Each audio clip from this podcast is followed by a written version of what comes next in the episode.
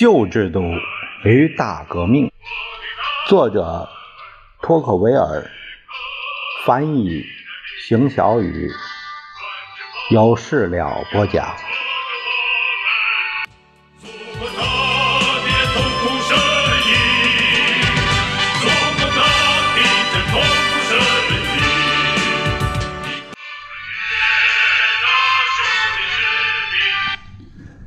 第二十三章。题目是帮助政府完成人民革命教育的一些做法。政府长期致力于向人们的大脑中灌输那些革命思想，这些思想对于个人和平民权利来说是充满敌意的，同时又提倡暴力。国王是第一个向人们表明，人们可以用何等轻蔑态度对待最古老而且外表上最根深蒂固的制度的。革新与陋习并存，活力与懒惰同在。路易十五靠这些动摇了君主制的根基，加速了革命的进程。当人们亲眼目睹了和君主制一样古老的高等法院的衰落与灭亡。原来看似那样的不可动摇，他们开始模模糊糊地意识到，一个动荡不安的时代要来临了。在这个时代里，任何事都成为可能，没有什么是因为古老而被崇拜，同样也没有什么事因为是新生而不被尝试。路易十六在他统治整个时期都极力倡导改革。大革命后果然推翻了一切旧制度。实际上，在大革命席卷之前，路易十六曾预见大多数制度已临近毁灭。在把这些中最糟糕的一部分从立法机构中移除之后，很快又予以恢复，就像是他的意图只是在将它连根拔起，把剩下的留给他人去推翻。在他推出的一系列改革措施中，有些缺乏足够的准备，意外地动摇了那些古老受人尊重的传统，有时甚至破坏了既得利益。这些措施因此为革命奠定了基础。与其说是通过推倒前进路上的障碍物，不如说是通过向人们说明靠自己他们能做什么。危害更甚的是，王公大臣们纯洁无私的意图，因为除了心地善良的人满怀好意的采取暴力措施之外，再无危险的榜样了。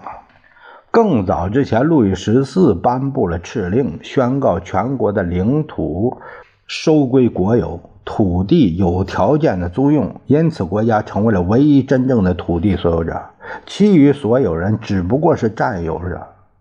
他们对土地的所有权仍不完善，随时都会受到威胁。这项声明根植于封建法律，但在法国只是到了在封建制度将灭亡时才被传授，并且法院并不接受它。现代社会主义正是从这一中心思想演变而来。人们会好奇地发现，它竟然根源于王室的专制统治。在接下来的几任统治时期里，政府每天都会用更实用的、人人都很容易掌握的说法来教给人们可以鄙视私有财产。在18世纪的后半叶，那时对公共工程，尤其是对筑路的热衷开始蔓延。政府毫不犹豫地掠取各项工程所需的土地，拆毁了路上的房屋、桥梁、公路上指挥。呃，那时和今天一样，喜欢笔直线条的几何美。如果现有公路哪怕有一点点弯曲，就会谨慎地将它拆除。而不会做一个小小的绕道，这将会穿过上千处不动产。以这种方式被破坏甚至摧毁的财产，大多数要么迟迟得不到赔偿，要么随意赔偿点儿，甚至分文不赔也是常有的事儿。这在说谁呢？呃，这是一百多年前的话啊。当下，诺曼底的省议会从总督手中接管政府时，发现，在过去二十年里，所有被冠以各种显赫名义征收修路的土地都未得到赔偿。国家积攒下来的未还的债务，在这个法国的小角落高达二十五万里弗之多。从这项措施中受损的大地主的数量有限，但因为土地被四分五裂而苦于这一项措施的小地主们的数量却很多。他们中的每个人都从自己的切身利体会中学到：当公共利益与个人利益冲突的时候，个人利益微不足道。他们时刻小心，不要忘记这个教训，等待那一刻，就是为了他们自己的利益，把它应用在别人身上。在很多教区，曾经有许多慈善基金会，他们的目的正如被他们的创始人期望的那样，以创始者的意愿去帮助教区的居民们。大多数是这些基金会在君主制末期被摧毁。或是由于御前会议的裁定而偏离了初衷，这也就是说，是因为政府随心所欲的决定，在一些村庄里以这种方式募集资金，然后捐给附近的医院，这很常见。与此同时，这些医院的财产以一种他们的建立者从未想过的、很有可能不会采取的方式发生转变。一份1780年的法令批准了所有这些机构可以变卖那些先前在要被永久保存条件下捐给他们的资产。这次出售的收益归国家，国家支付年金。这一做法据说是更好的利用先前几代人的慈善行为，至少比捐赠者他们自己曾经做得好。人们忘记了，教唆人们破坏活人的个人权利的最好方法，就是丝毫不顾死人的意志。旧制度政府的行政当局对死人表现出那种蔑视，还未被他的继承者所超越。还有这些当局者们，从没有表现出英国人那种谨慎的顾虑。英国人给予每位公民社会的全部权利，来帮助他们完成最后的心愿，造成的结果是，英国人对死人比对活人还尊敬了。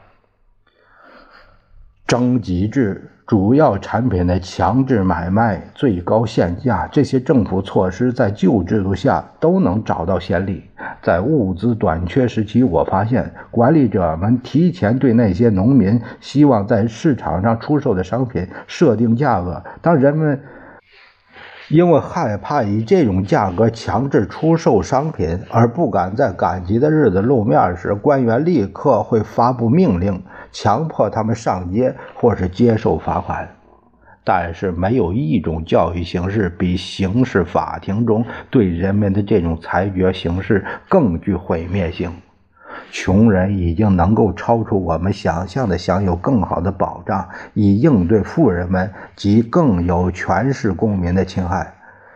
但在他与国家的较量中，正如我先前所说的，他别无选择，只能与特殊法庭、有偏见的法官、仓促而虚假的诉讼程序和不得上诉的假执行判决做斗争。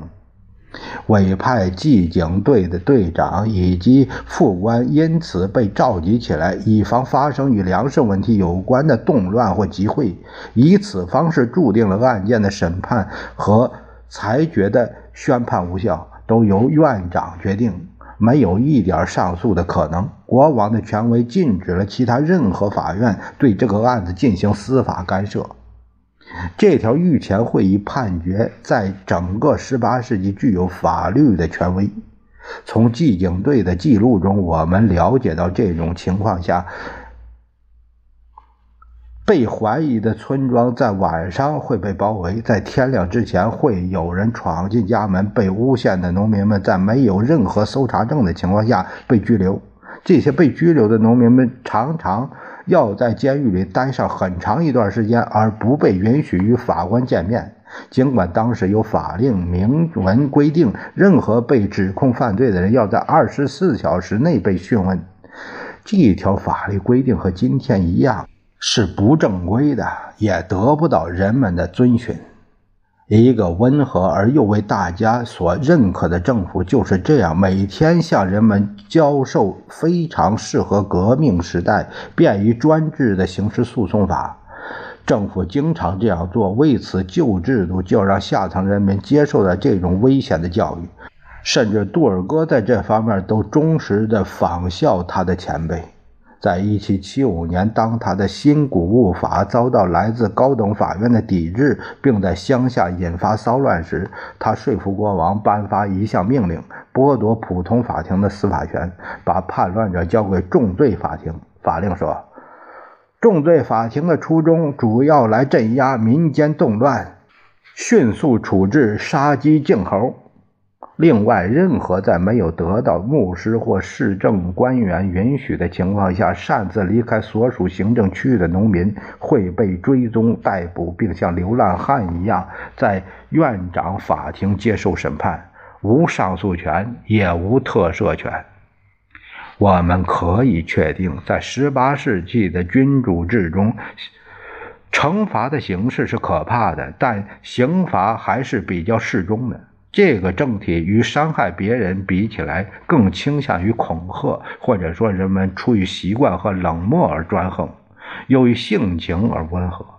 但是对这种速决司法的爱好只会增长。惩罚越轻，人们越容易忘记审判宣判的方式。审判的温和隐藏了程序的恐怖。掌握了事实之后，我能够大胆地说，被当时革命政府采用的多种程序都是从先例中演变而来的。措施中的很多实例，在君主的最后两个世纪针对下层民众的措施中找到。旧制度为大革命提供了它的许多形式，大革命增加的只是它的残忍而已。